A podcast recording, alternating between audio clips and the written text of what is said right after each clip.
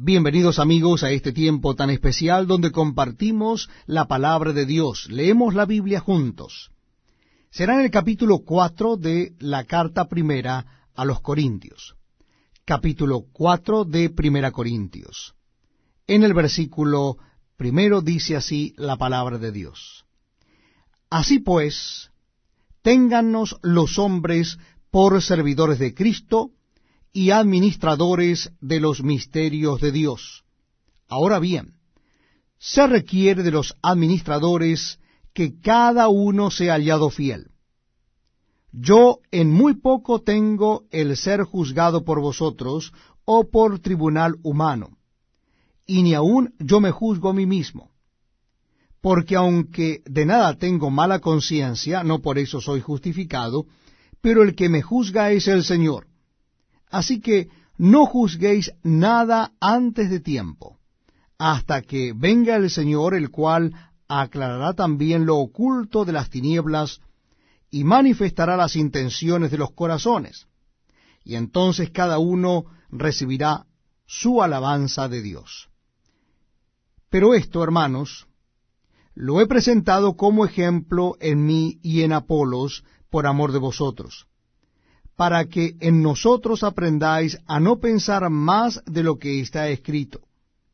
No sea que por causa de uno os envanezcáis unos contra otros. Porque, ¿quién te distingue? ¿O qué tienes que no hayas recibido? Y si lo recibiste, ¿por qué te glorías como si no lo hubieras recibido? Ya estáis saciados, ya estáis ricos sin nosotros reináis. Y ojalá reinases, para que nosotros reinásemos también juntamente con vosotros.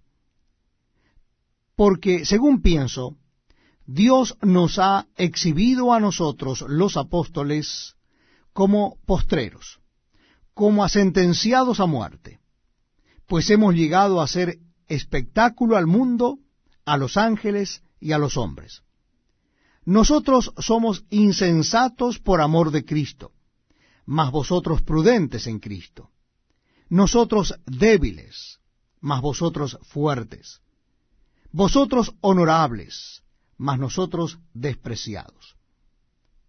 Hasta esta hora padecemos hambre, tenemos sed, estamos desnudos, somos abofeteados, y no tenemos morada fija nos fatigamos trabajando con nuestras propias manos.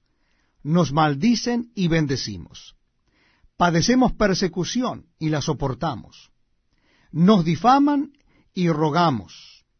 Hemos venido a ser hasta ahora como la escoria del mundo, el desecho de todos. No escribo esto para avergonzaros, sino para amonestaros como a hijos míos amados porque aunque tengáis diez mil años en Cristo, no tendréis muchos padres, pues en Cristo Jesús yo os engendré por medio del Evangelio. Por tanto, os ruego que me imitéis. Por esto mismo os he enviado a Timoteo, que es mi Hijo amado y fiel en el Señor, el cual os recomendará mi proceder en Cristo de la manera que enseño en todas partes y en todas las iglesias.